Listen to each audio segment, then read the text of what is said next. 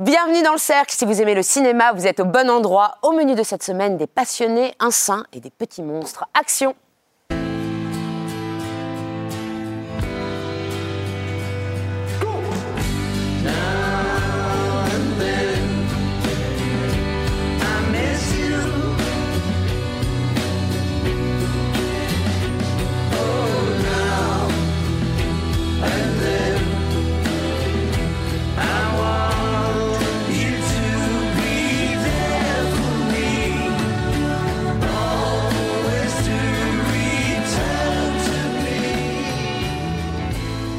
passion de Dodin Bouffant de Tran Han Hung avec Benoît Magimel et Juliette Binoche, une histoire d'amour et de cuisine, prix de la mise en scène à Cannes et candidat français aux prochains Oscars. Five Nights at Freddy's d'Emma Tammy, thriller horrifique adapté d'un jeu vidéo, énorme succès surprise aux États-Unis. L'abbé Pierre, une vie de combat de Frédéric Tellier, Benjamin Laverne incarne le fondateur des Compagnons d'Emmaüs. Ça tourne à Séoul, Cobweb de Kim Ji-woon, une comédie sur le cinéma avec Song Kang-ho, la star de Parasite. Simple comme Sylvain de Monia Chokri, les amours d'une prof de philo et d'un charpentier, troisième long métrage de la québécoise qui était à cette table la semaine dernière. Notre invité sera le réalisateur Robert Guédidian dans le nouveau film Et la fête continue sort le 15 novembre. Et pour que la fête soit complète, j'ai autour de moi Monsieur Simon Rio de Sens Critique. Salut Salut Marie Sauvion de Télérama. Salut à tous. Salut Philippe Rouillet de Positive. Salut Notre cher Ava Cahen de French Mania. Et Clément Schmitt alias Dex et le cinéma. Bonjour tout le monde Et je vous propose que nous passions à table. Dans La Passion de Dodin Bouffant, Tranan Hong raconte comment un gastronome se met au fourneau par amour pour sa cuisinière. Dans les deux rôles principaux, Benoît Magimel et Juliette Binoche. Clément Schmitt, est-ce que vous pourriez nous donner la recette de ce film? Eh bien d'abord, il y a un amour du réalisateur pour son sujet, pour la gastronomie, pour l'art culinaire. Et puis il y a la rencontre avec un livre, le roman Dodin Bouffant de Marcel Rouff, dont il va garder en fait seulement quelques pages. Vraiment, il va piocher de manière éparse dedans et il va choisir de mettre au centre de son adaptation, donc très libre, ce qui n'est pas mentionné dans le roman, à savoir l'histoire d'amour entre Dodin et sa cuisinière Eugénie. Et alors pourquoi est-ce qu'il fait ça? Eh bien parce que Tranan Hung, il veut parler de la cuisine, de l'art culinaire. Et évidemment, parler de la cuisine, c'est parler de la précision, de la rigueur, du travail des matériaux, mais c'est aussi revenir à l'essentiel. La cuisine, c'est cuisiner pour les autres, c'est être généreux, c'est un acte d'amour de cuisiner. Et donc, le film d'Odin Bouffant, qu'est-ce que c'est? C'est une cuisine, c'est une caméra et c'est deux personnages qui ont trouvé leur manière de s'aimer sans avoir besoin de se le dire dans un ballet parfaitement chorégraphié et harmonieux. C'est faire cinéma de ce moment où on est avec la personne qu'on aime, où on est en train de préparer à manger. on repart un pot-au-feu. Mais oui, on la regarde et on se dit, pour rien au monde, je voudrais être ailleurs. Et si on dézoome, on est juste en train de couper des carottes. Et la grâce du film, c'est de nous rappeler que c'est beau à en pleurer de couper des carottes. Mais il n'y a pas un côté un peu top chef euh, en costume, Simon Justement non, parce que moi je pense qu'en réalité la gastronomie, ça n'est pas le sujet, c'est le décorum du film. C'est un film qui est sur l'amour de la transmission et la transmission de l'amour. Comment les deux se rencontrent, comment ils se déclinent, parce que l'amour, ça n'est pas que l'amour qui unit Magimel et Binoche, c'est aussi une autre forme d'amour, l'amour de la transmission, quand il va falloir donner contaminer quelqu'un d'autre de la cuisine et de cet art. Et du coup, c'est pour ça qu'il n'a pas besoin de se couvrir avec 10 caméras, qu'il a tout filmé avec l'aide de Pierre Gagnère notamment, qu'il a filmé à une caméra, c'est parce que finalement, la cuisine, les matériaux, ça n'est qu'un vecteur, un vecteur métaphorique, euh, esthétique, tout ce qu'on veut. Mais en fait, c'est pas un film sur la cuisine, pas plus que Mad Max n'était un film sur le gasoil. Beaucoup quand même la, cuisine, il y a de longs plans séquences. Euh, Marie, je vous voyais être un peu en indigestion. Ah oui, euh, oui, oui, parce que pour moi, le film a un arrière-goût très pénible. Et que, et que depuis, depuis Cannes, en fait, j'ai du mal à comprendre oui, cet engouement-là. C'est-à-dire que tout ce côté ultra faisandé de ce que ça raconte, du personnage féminin, de leur relation.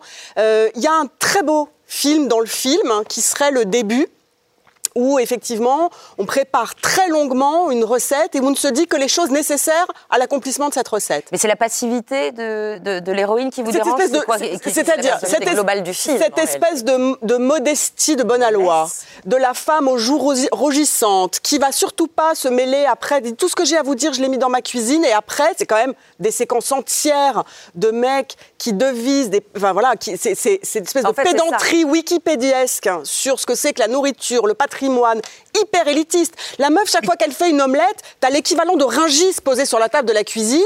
Euh, c'est filmé comme une publicité, la laitière. Enfin, et ah bah, précisément, c'est précisément Pendant deux heures, à la lumière de la bougie, on écoute des personnages blablater, se flatter. Sur l'histoire du vol au vent. satisfaits de leurs bons mots, etc. Alors qu'ils sont quand même d'une banalité absolument assommante. Et franchement, même les scènes de cuisine et en cuisine sont décevantes. Filmer un plat, de sa préparation à sa dégustation, c'est un enjeu en soi. Et effectivement, aujourd'hui, ça le devient presque encore plus parce qu'on est abreuvé par ces images-ci. Il y en a pléthore hein, des représentations, à la fois dans Top Chef, donc tous ces shows téléculinaires, mais aussi dans les séries. Il faut que l'écran euh, devienne un écrin pour qu'on puisse effectivement saliver, pour qu'on puisse ressentir des choses. Là, on a compris, effectivement, on passe pas par les mots, on passe par les mets, mais ça s'appelle la passion de Dodin Bouffon. C'est quand même la grande absente de ce film, la passion. Il n'y a rien. Absolument Il n'y a aucune chair dans ce film, aucune bonne chair. Moi, j'ai cru mourir à petit feu, mais vraiment en mais. Philippe, j'aimerais avoir votre avis de président du syndicat de la critique. Vous avez été choisi en sélection pour alors ça, ça, le président du syndicat de la critique n'a pas choisi ce film, il n'aurait pas choisi celui-là. Par contre, c'est vrai que quand je suis revenu de Cannes, vous vous souvenez, j'étais terrible, comme, comme ces deux demoiselles avec le film, très remonté, parce qu'évidemment, je veux dire... Euh, on aime le cinéma et la gastronomie, donc à, on est côté de l'enlèvement de Marco Bellocchio, enfin, je veux dire, c'est petit. Mais je l'ai revu, j'ai fait l'effort de le revoir, et Évidemment, ce que j'aime pas, je l'aime toujours pas. C'est-à-dire, ce que vous dites là, ce repas où les types parlent du vol au vent, euh, d'Antonin Carême et tout ça, c'est pas possible. Le raccord entre la poire oh, et les, fesses, de, Juliette Binoche, ça, je sais pas comment quelqu'un a pu le laisser. Ça, c'est. Ben, Avant longtemps, tu le commenteras ici. Mais à côté, de ça, à côté de ça, à côté de ça, il y a, il y a, il y a des images. Non, mais à côté de ça, il y a quand même des qualités. Et je pense que dans les images que va nous montrer Clément, moi, je suis pas d'accord avec toi sur la, la manière de filmer la bouffe, notamment. Bah, il y a une euh, cinégénie, mais c'est Oui, oui bah, il y, a, y a une cinégénie qui est chorégraphiée, et là, on voit quelque chose de la brigade des de images, Clément. Faisons confiance à Clément, je suis sûr qu'il doit trouver un extrait qui nous montre ça. Et pour reprendre juste un mot sur ce que vient de dire Philippe, tu as utilisé l'adjectif petit, et en fait, c'est ça, c'est un film sur les petites choses, sur la beauté de mais la ça passe sur les petites gens. Hein. Enfin, un film sur les petites choses qui se passent dans la cuisine d'un château. Ouais, voilà, des images, Clément, les images. Qui est au milieu de l'Anjou. Mais ce sont des artistes. les images. Et la gastronomie, c'est aussi Pardon. on se calme On casse les images On casse tout. Oui, alors pardon. Donc les images. Les images. Donc parce il, faut il, faut quand même en parler de la manière dont est filmé cet art culinaire et la manière dont Tran Anh Hung crée une harmonie entre la matière et ceux qui la travaillent, histoire quand même de donner fin aux téléspectateurs.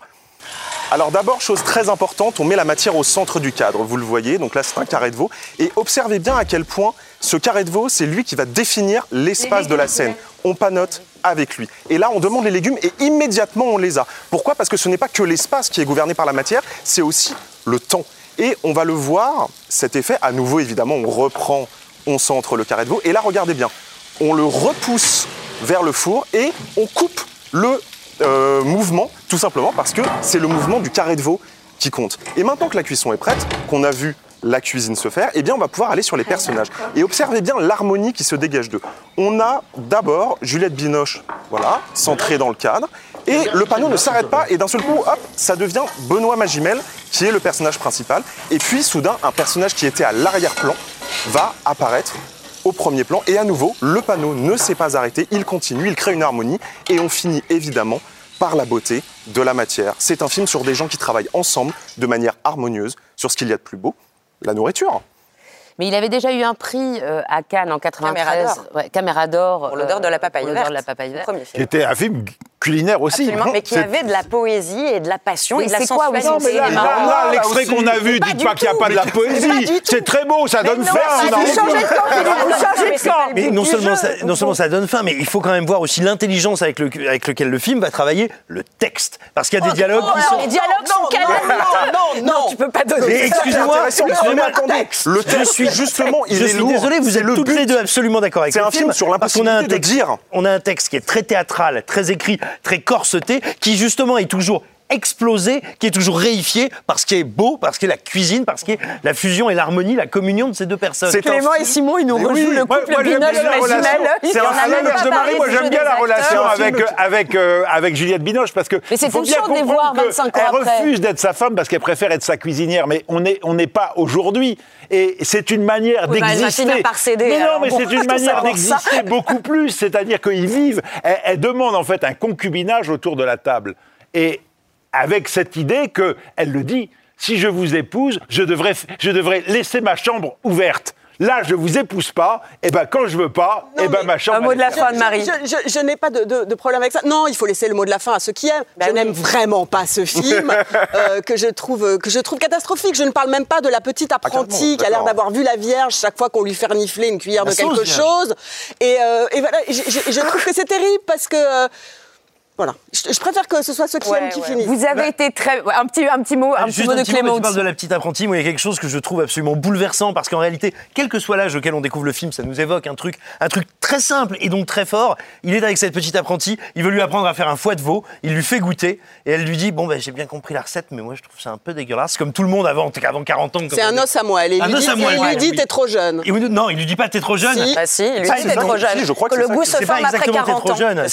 Je te l'ai fait découvrir trop tôt. Vous avez été extrêmement vilain, donc c'est fini. Les Il dit c'est normal, tu es beaucoup trop jeune. Exactement. quand même. Elle l'a noté. Vous êtes vilain, vous êtes vilain. Fini les pots au feu, je vous amène manger une pizza chez Freddy.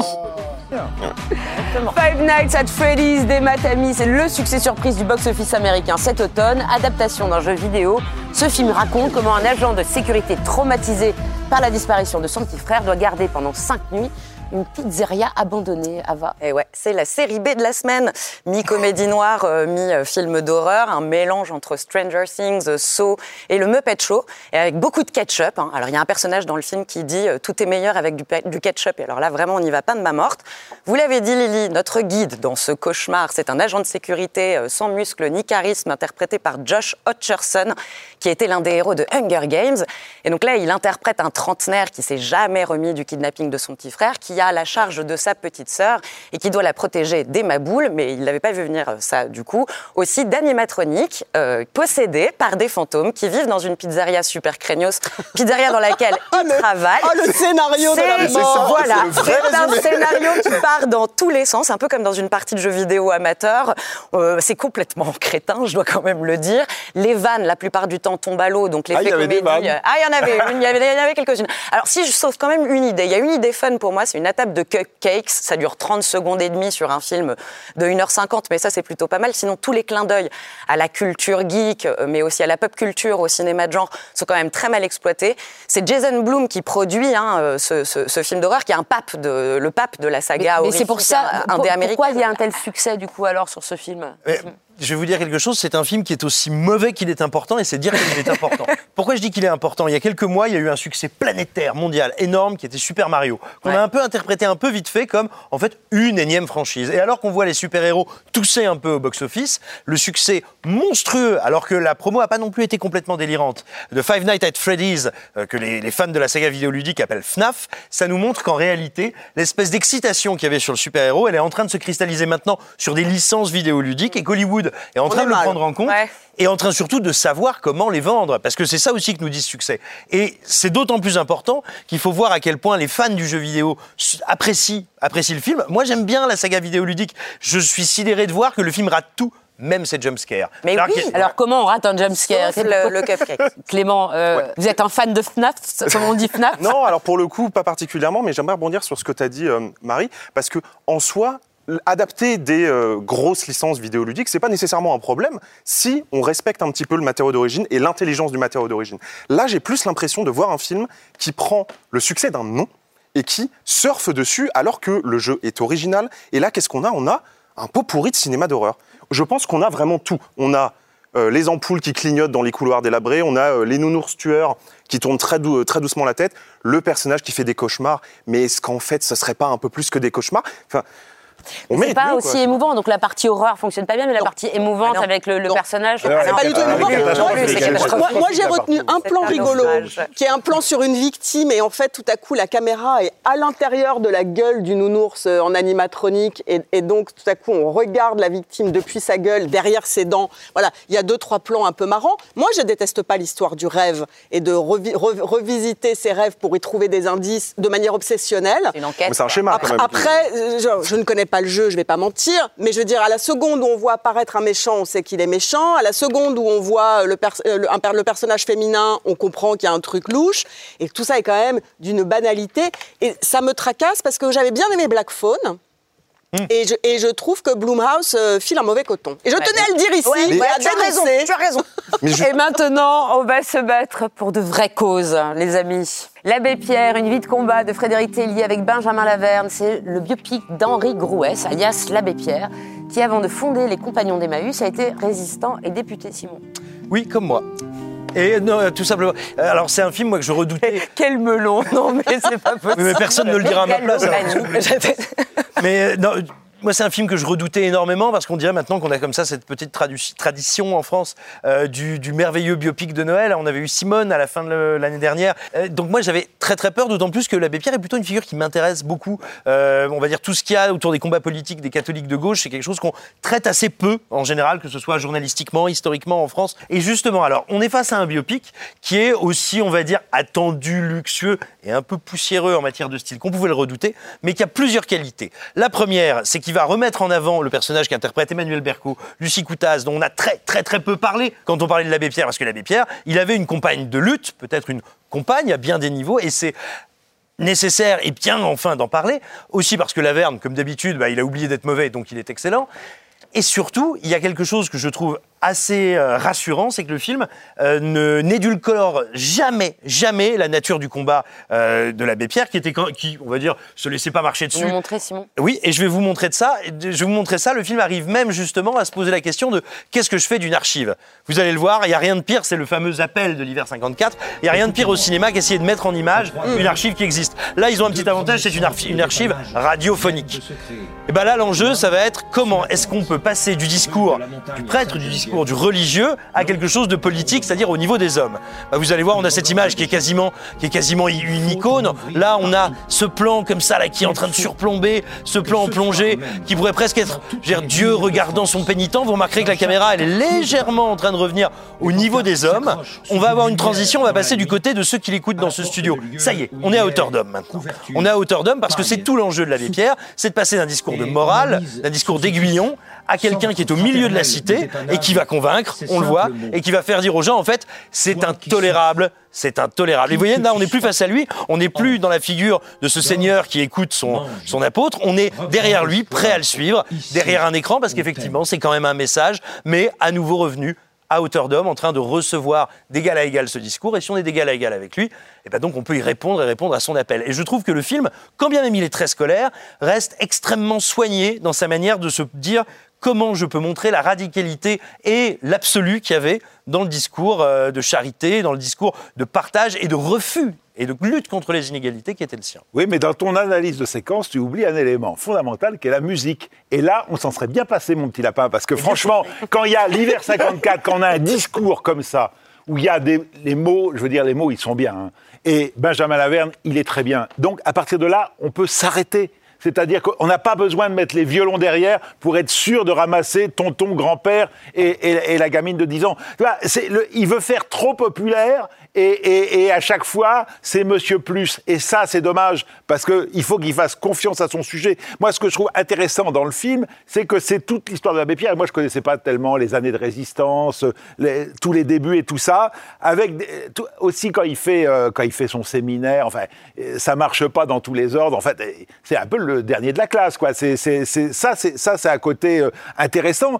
Mais là, il a décidé de faire un grand film populaire. Et ça, je trouve que c'est dommage, parce que... Euh, euh, il, en rajoute trop et, du coup, et là, ça glisse. Et, du coup, moi, je m'ennuie. Je m'ennuie parce que c'est vrai qu'il y a des éléments, euh, il y a des éléments intéressants, mais c'est baigné. C'est un film sulpicien. Il fallait pas faire un film sulpicien. Il fallait faire un film rugueux sur la baie. On va parler d'un film qui va vous réveiller, mon cher Philippe, après une vie de combat, une vie de cinéma. Dans Saturne à Séoul, Cobweb, un réalisateur sud-coréen joué par Song Kang-ho, souhaite retourner la fin de son film intitulé Cobweb.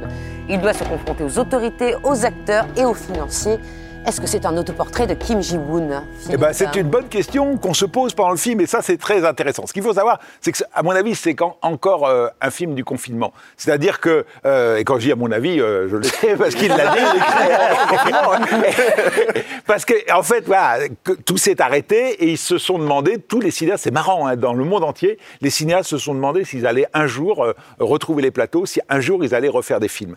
Et, et Kim Ji-woon, il, il s'est dit que s'il faisait, il ferait un truc qui s'est jamais fait en Corée, mais que nous, on connaît très bien, qui est le film méta sur un tournage. Nous, on en a, on a dans le cinéma français, dans le cinéma hollywoodien, dans, presque dans toutes les cinématographies, il y a ça. Il n'y a jamais eu ça en Corée.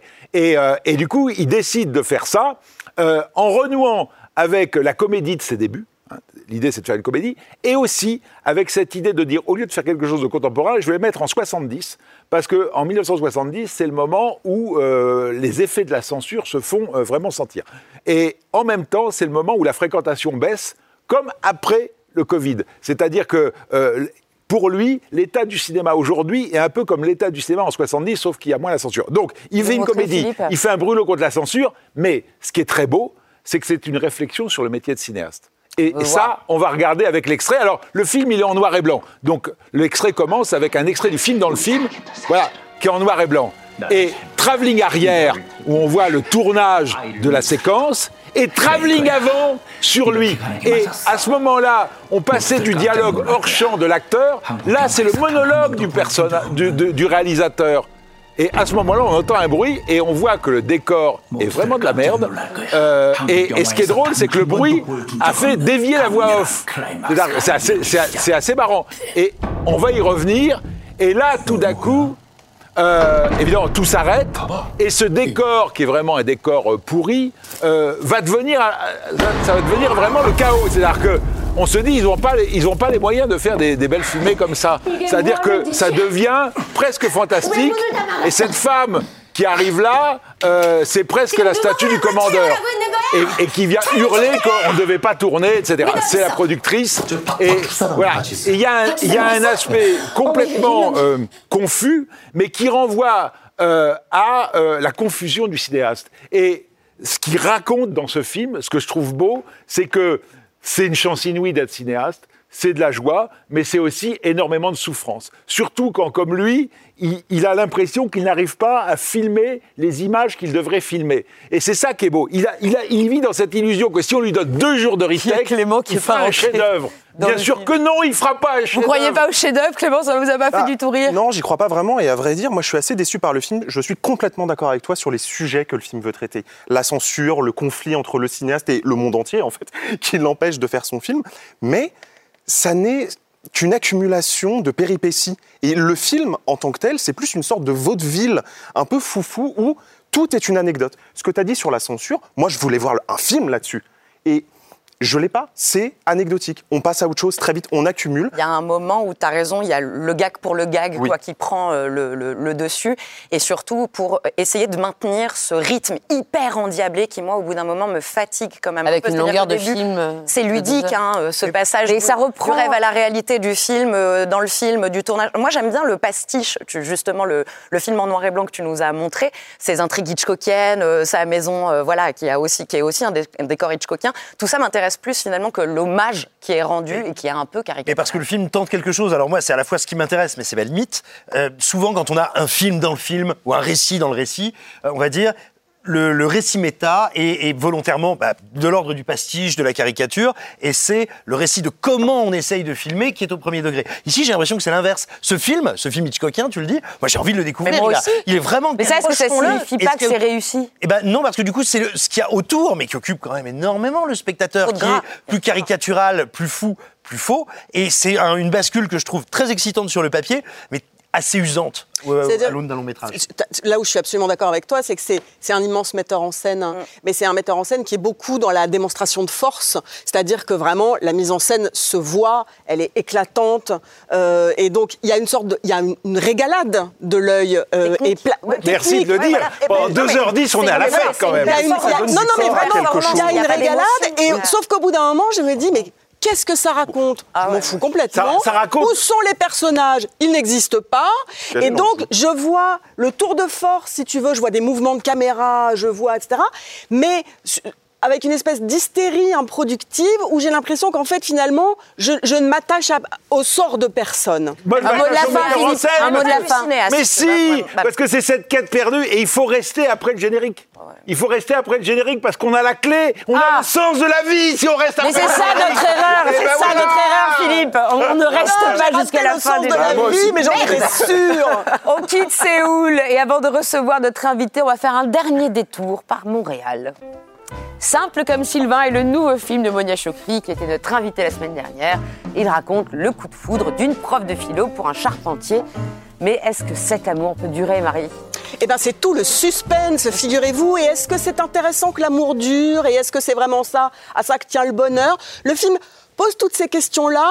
Euh, et alors, c'est drôle, moi je l'ai vu trois fois maintenant, le, film. La première fois, j'ai ri, mais vraiment, euh, mais à gorge déployée. La deuxième fois, j'ai été frappée par la gravité du film, par sa mélancolie, en réalité, très émue. Et la troisième fois, je me suis laissée aller à quoi? Ben, Juste au bonheur des images, que je trouve vraiment superbes. Et il se trouve que Monia Chokri m'intéresse, quoi qu'elle raconte, quoi qu'elle dise, que cette histoire-là d'une femme cadra qui va tromper son mec avec un mec un peu plus jeune, et ils sont pas du même milieu, et est-ce qu'ils vont avoir des trucs à se dire, et comment ça va faire?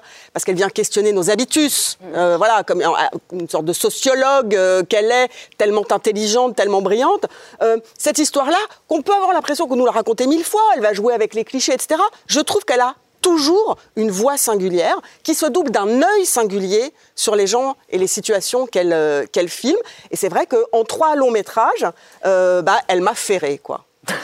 vous ah ferré, vous êtes dans un... Ah bah vous aussi. Ah mais je suis ferrée. Non mais vous êtes amoureuse de Monia Chokri Amoureuse, elle est en passe de devenir l'une de mes réalisatrices préférées, effectivement, oh. en, trois oh. films. devant, elle va passer devant Woody Mais pas loin, et d'ailleurs, il y a des, il y a des points communs. il y a des points communs, on verra comment ça s'installe sa carrière. Mais c'est un cinéma très smart, en fait. C'est un cinéma malicieux, mais qui est jamais condescendant, qui brasse, comme tu l'as dit, plein de thèmes universels. Et en même temps, moi, ce qui m'intéresse dans son cinéma, c'est qu'à chaque film, elle investit un genre ou une esthétique un peu rétro qu'elle va reprendre à son compte pour mieux nourrir son propos qui, lui, est très contemporain.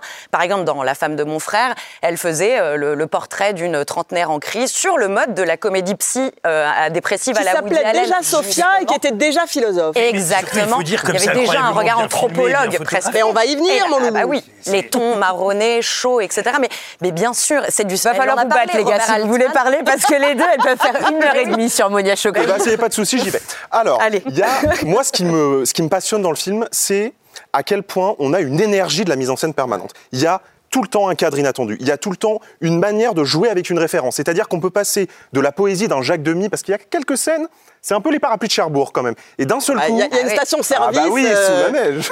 Et d'un seul coup après, on est sur une scène de sexe qui est filmée comme une espèce de thriller érotique, comme ça, en clair-obscur.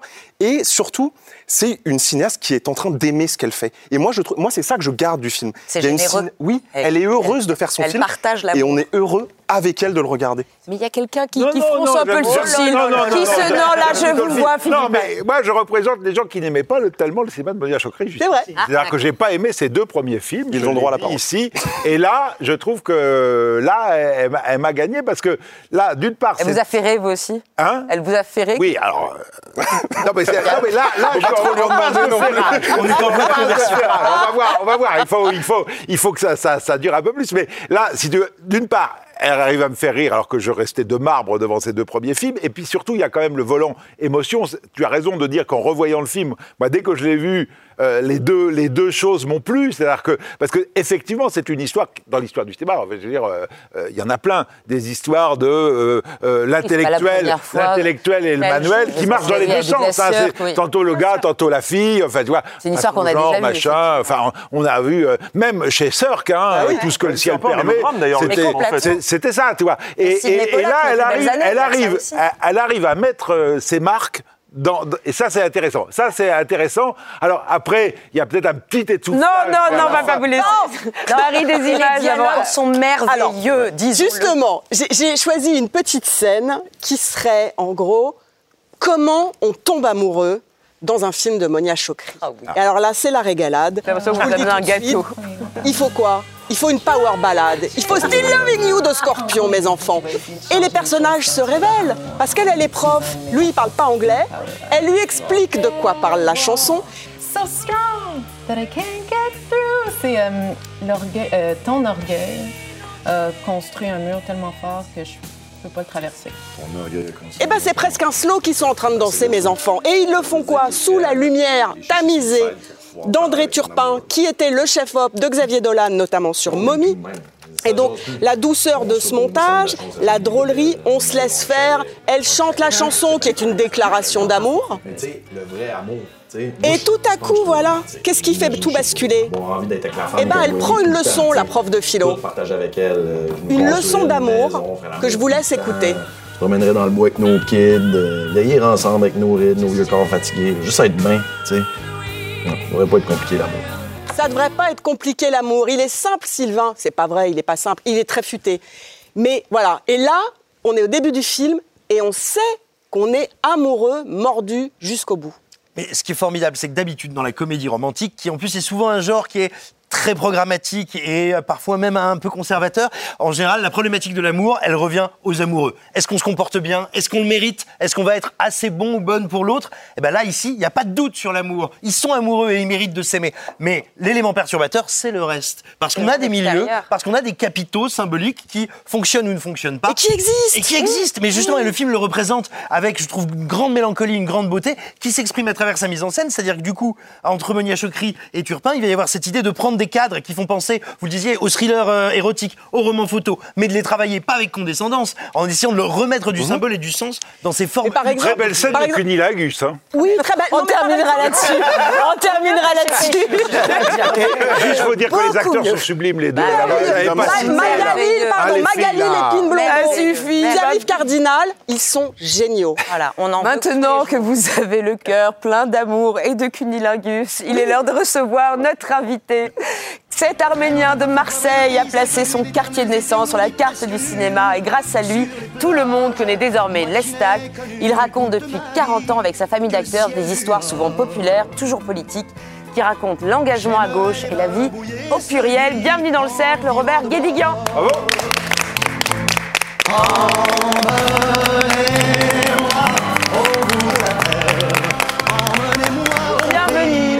Cher monsieur Guédiguian, on est très heureux de vous accueillir. Alors, votre nouveau film, Et la fête continue, est placé sous l'égide d'Omer. Vous brossez le portrait d'une femme qui s'engage dans la vie politique marseillaise. Elle est jouée par Ariane Ascaride et elle doit faire face à la tragédie de la rue d'Aubagne.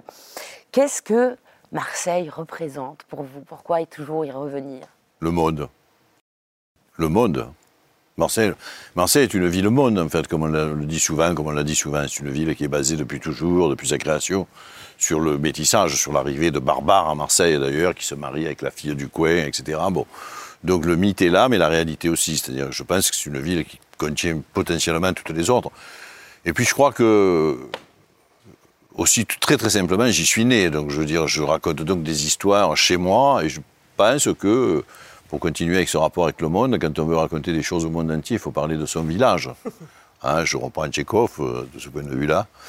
Et du coup, j'ai pensé, c'est, pas, j'ai pensé à un moment de, de, de, de trois ou quatre films qu'en fait, je pouvais raconter toutes les histoires du monde à Marseille, que c'était pas mal de le faire de cette manière-là, comme si Marseille était une forme, mais si était le village, j'allais dire. Mais le, ce que je raconte est universel. Je vais toujours à, enfin, j'essaie que ce soit universel en tout cas. J'essaie toujours de raconter des histoires qui, si elles étaient adaptées ailleurs, pourraient absolument fonctionner. Alors, vous nous avez amené un extrait, on, le regarde, on en parle après? Oui. Ça vous va?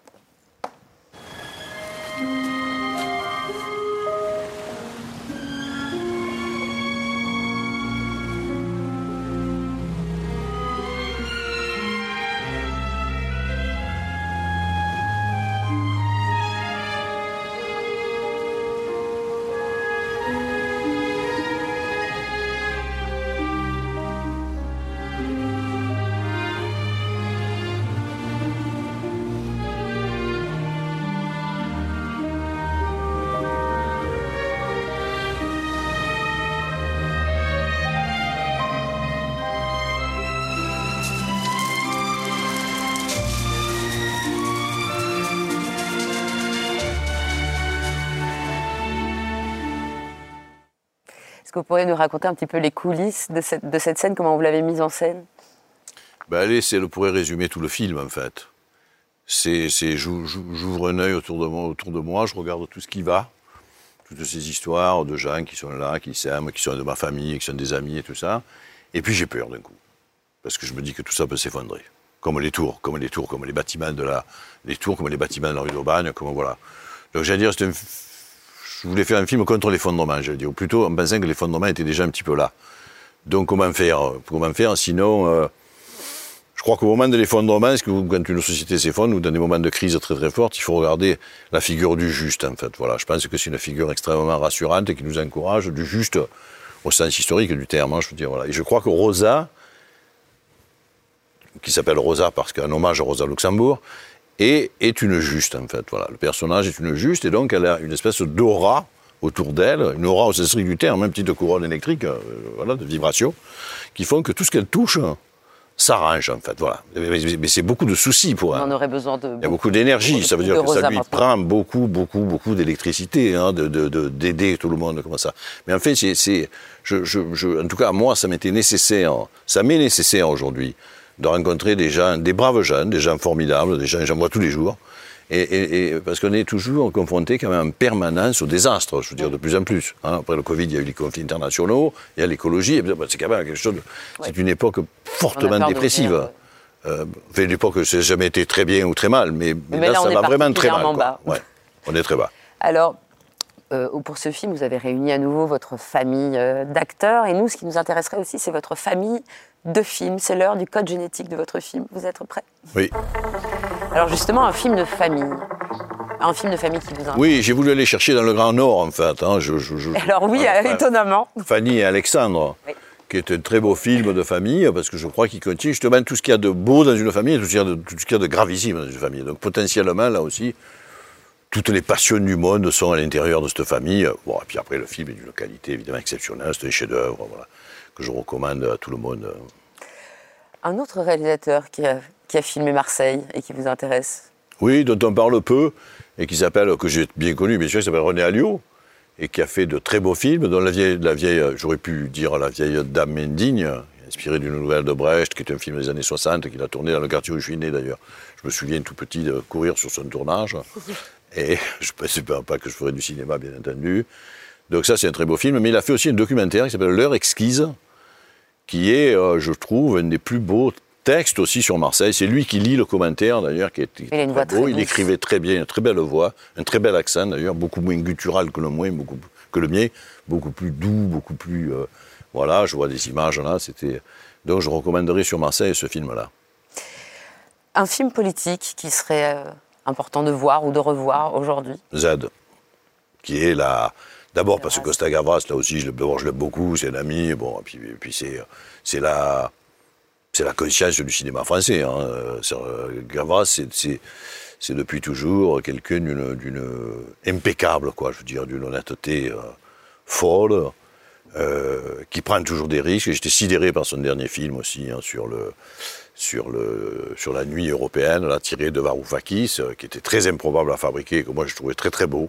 Mm très beau. Et, Z est un film que j'ai vu évidemment quand il est sorti. Donc j'étais très jeune et j'étais euh, tout à fait enthousiaste, sidéré parce que je me souviens toujours le générique de fin avec toutes les choses interdites, ridicules, qui nous. J'ai écarquillé les yeux en lisant sur le générique les Beatles, les jupes courtes, les je sais pas quoi. C'était un inventaire fou, quoi, cette liste de choses interdites. Fait, ça passait du coq à l'âne. Il le fait à ce moment-là. C'est-à-dire que c'est pas un film qui urgence, il y a vraiment une urgence. Vient dire que c'était terrible. C'est un, film qu'il va faire en Algérie parce qu'évidemment il ne peut pas le faire en Grèce euh, et, et, du coup c'est brûlant. Enfin. C'est magnifique, magnifique. Je sais que c'est voilà. Un film qui vous aide euh, à croire en l'avenir, qui vous permet de vous lever le matin. Oh ben ça, va pas. C'est la vie est belle de Capra, mais je crois que c'est le film le plus enthousiasmant du monde en fait. Il ça être remboursé par la sécurité sociale, en fait. C'est vrai. Alors, il y a pas mal de films qu'on voudrait mettre sur cette liste. quoi. C'était c'est bon. Ça vous redresse et il y a un juste aussi au milieu de. Ben, l'idée, l'idée géniale qui consiste à dire à quelqu'un regardez comment le monde aurait été pire si vous n'étiez pas né, c'est, comment donner plus de courage aux gens que, que, que ça. Voilà. C'est une idée, j'aurais rêvé d'avoir cette idée-là. Un film qui serait une inspiration secrète du vôtre Alors là, c'est très, bizarre, mais c'est tout à fait vrai, c'est 8,5. Ah de, de, de la fête continue, bien sûr. Parce qu'en fait, euh, vous savez, quand on démarre au tout début, hein, il y a, quand, il n'y a quasiment rien, quoi, une vague idée, qu'on commence à dire, tiens, bon, qu'est-ce que je vais raconter? Et en général, on va très vite. Je dis on avec Serge Valetti, avec qui j'écris depuis quelques années. On va très vite, mais ça veut pas dire, il y a deux, on va dire, il y a deux, trois jours de réflexion. Et pendant ces deux, trois jours de réflexion, effectivement, on est allé chercher pour le personnage de Rosa, justement, cette espèce de. pour arriver à voir pourquoi c'est une juste, un petit peu, quand même. À se dire, on est parti sur le personnage de Mastroianni, sur ce rapport qu'il avait, comme ça, puisqu'il convoque évidemment sans arrêt des souvenirs personnels, euh, donc du rêve, des flashbacks, il parle à ses parents, enfin, bon, il y a tout. Et il est en train de. et il a un projet. Voilà. Donc, c'est donc.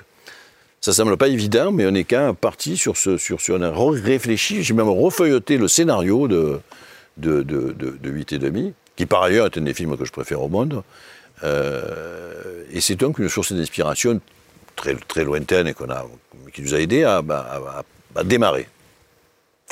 Est-ce que, parce que Martin Scorsese disait qu'avant de voir 8,5, il fallait voir les, les, précédents films, tous les précédents films de Fellini. Est-ce que c'est un peu pareil pour vous? Est-ce que vous pensez qu'il faut voir tous vos films dans l'ordre? Euh, euh, Je suis pas. Non, peut-être dans l'ordre inverse repartir dans la déchronologisation totale, peut-être regarder la fête continue et puis, et puis remonter jusqu'à dernier été en 1980. Et découvrir que les flashbacks, euh, oui. revenir à l'origine. Oui. C'est un bon programme. Merci beaucoup, Robert Guédiguian. Merci à vous. Et la fête continue sort la semaine prochaine. À présent, Philippe va nous amener dans le futur. Inspiré de La Jetée, le mythique court-métrage expérimental de Chris Marker, L'armée des douze singes de Terry Gilliam avec Bruce Willis, Madeleine Stowe et Brad Pitt nous emmène en 2035. Un virus a décimé 99% de la population de la population mondiale, Philippe. Et c'est une très bonne nouvelle qu'on puisse revoir ce film qui était impossible à voir, à part ceux qui avaient chez eux leur DVD ou leur Blu-ray. Mais euh, le film, il n'y avait plus de copies et, et, du coup, là, il y a une remasterisation. Et enfin, sur le grand écran, on prend la mesure de ce, de ce film qui est extraordinairement spectaculaire, qui est un film post-apocalyptique. Hein. C'est comme dans La Jetée. Donc euh, euh, la catastrophe est arrivée. Et du coup, je vous ai apporté un extrait du tout début du film où justement on va mesurer cette catastrophe et comment euh, Gilliam, qui vient de l'animation, qui vient du graphisme, qui est un grand faiseur d'images, va représenter ça. Et vous voyez, on est dans un grand magasin. C'est à Philadelphie hein, qu'il a tourné. On est dans un très grand magasin et c'est comme si on était dans une sorte de musée de l'humanité. Qu'est-ce qui reste de l'humanité? Et il y a quand même cette de saint. Et puis au milieu, il y a Bruce Willis, donc un des survivants, qui est en tenue de, de, de, scaphandre et tout ça, parce qu'évidemment, l'air est complètement. En fait, c'est marrant, hein, c'est 2006, mais c'est déjà. L'apocalypse est venu à cause d'un virus. Hein. Donc c'est déjà un truc médicament. Et il y a quand même de la vie. Et en fait, c'est le début d'un vestiaire. Il, va, il est là pour euh, prélever des échantillons de vie. Donc là, il, il prélève cette araignée et puis, il va y avoir ce vol de chauve-souris. Et puis, il va y avoir des animaux. Regardez cette science du cadrage, ou plutôt du décadrage chez Gilliam. On est en plongée. Et puis là, c'est pareil, c'est encore de traviole pour le travelling descendant au moment où on met bien en valeur la jetée de Chris Marker. Une autre fois, je vous raconterai les rapports entre les deux films, c'est plus compliqué. Après le magasin, le temple de la consommation, on est dans le palais de justice. Et, avec le même délabrement. Et la chouette, qui évidemment représente la sagesse, qui met là comme un, un espèce de de, clin d'œil. Et puis, il y, a l'idée de la lumière. On aperçoit ce lion et puis on marche avec Bruce Willis. Bruce Willis, euh, qui, trouve ici un de ses plus beaux rôles, euh, il y, a, cette attention et puis cette recherche des signes. On est dans ce paysage post-apocalyptique, qu'est-ce qui reste? Et tout d'un coup, il tombe sur cette pancarte qui est effrayante. À ce moment-là, il fait venir la musique d'Astor Piazzolla. Oui, did it. C'est-à-dire, on l'a fait, on l'a fait, mais on l'a fait quoi? On l'a fait l'Apocalypse avec ce sigle de l'armée des douze singes. C'est la catastrophe. Regardez le visage de Bruce Willis formidable, et à ce moment-là, le lion, le lion qui vient rugir. Ça, c'est un sens du tempo, ça, c'est un sens de la mise en scène, et c'est un bonheur de retrouver Bruce Willis, euh, son, son expression, presque son, son côté presque enfantin, parce qu'il y a aussi une romance, comme la jetée de Chris Marker. On tisse avec Vertigo de, Hitchcock. C'est un film qui est très très riche, plein de feuilletage. Je vous ai apporté le début parce que maintenant vous avez envie, de, voir la suite on a envie au de cinéma. Revoir. Merci beaucoup Philippe. Est-ce que l'univers de Terry Gilliam vous a inspiré aussi? En fait, j'ai jamais vu ce film-là. Euh, mais, mais, Quelle chance J'ai vu d'autres, donc je vais aller le voir. Mais euh, ça m'a donné très envie. Je connaissais la jetée de Chris Parker, bien sûr, mais Non, non, mais j'ai vu, il y a beaucoup de films de, de, Gillian que j'aime bien. J'aime beaucoup celui, il y a, Fish dans le titre là. Ouais, c'est ça. Euh, Fisher King. Fisher, King. Fisher King, un, grand, grand film. avec Jeff Bridges. Et il voulait reprendre Jeff Bridges pour. Et puis les studios lui a dit prends plutôt Bruce Willis. Et, en fait, il a donné une charte à Bruce Willis. Il dit je vous adore, mais il y a un certain nombre de tics dans votre jeu. Alors on va faire la liste. Et ça, je ne veux pas le voir sur mon plateau. C'est génial. C'est incroyable. Merci beaucoup, Guédiguian. Merci à tous et à toutes. Au programme du prochain cercle, Hunger Games, la balade du serpent et de l'oiseau chanteur de Francis Lawrence, Little Girl Blue de Mona Achache, How to Have Sex de Molly Manning, Walker, Vincent doit mourir de Stéphane Castan et Ricardo et la peinture de Barbette Schroeder. Je vous laisse avec le recours du cercle et on attend les vôtres sur les réseaux. Tant qu'il y aura du cinéma, on sera là. Pas besoin d'avoir le track. Mais j'ai tout le temps le track. Mais oui, c'est normal. Ça motive. Alors moi, cette semaine, je vous recommande un de mes films préférés de l'année. C'est Simple comme Sylvain de Monia Chokri. C'est une comédie éblouissante d'intelligence. Une histoire d'amour. Sera-t-elle possible? Durera-t-elle? Avec deux acteurs absolument merveilleux qui sont Magali Lépine-Blondeau et Pierre-Yves Cardinal. C'est un régal. Et eh ben moi aussi, Marocco. Elle tient en trois mots. C'est simple comme Sylvain. Je répète, simple comme Sylvain. C'est drôle, c'est très très drôle. J'ai vu le film deux fois. La deuxième fois, elle était encore plus jouissive. Merci Monia Chokri. Bah, si vous êtes tombé en amour avec le film de Monia Chokri, après ça, il faut, se sustenter, il faut se nourrir. Et ça tombe bien. Il y a La Passion de Dodin Bouffant, qui est un film sur comment est-ce qu'on aime transmettre et comment est-ce qu'on transmet l'amour, comment est-ce qu'on donne, comment est-ce que tout d'un coup, un matériau aussi simple qu'un aliment peut devenir le vecteur des sentiments les plus profonds et les plus subversifs. Il a raison Simon, avec un film d'une telle grâce et d'une telle douceur, il n'y a aucune raison de ne pas aller voir La Passion d'Odin Bouffant. C'est l'oasis dont on a tous besoin en ce moment. Bah, moi, mon film préféré de l'année, il est toujours en salle, il est sorti la semaine dernière, c'est L'enlèvement de Marco Bellocchio. Il est d'une puissance émotionnelle dévastatrice. Je vous recommande le film de Barbet Schroeder qui s'appelle Ricardo et la peinture, qui est un film tout à fait euh, remarquable par sa tendresse, son amitié, et puis par la nécessité d'aller chercher la beauté partout où elle est. On en a bien besoin en ce moment. Ouais, bravo. C'est génial. c'est l'énergie du plateau.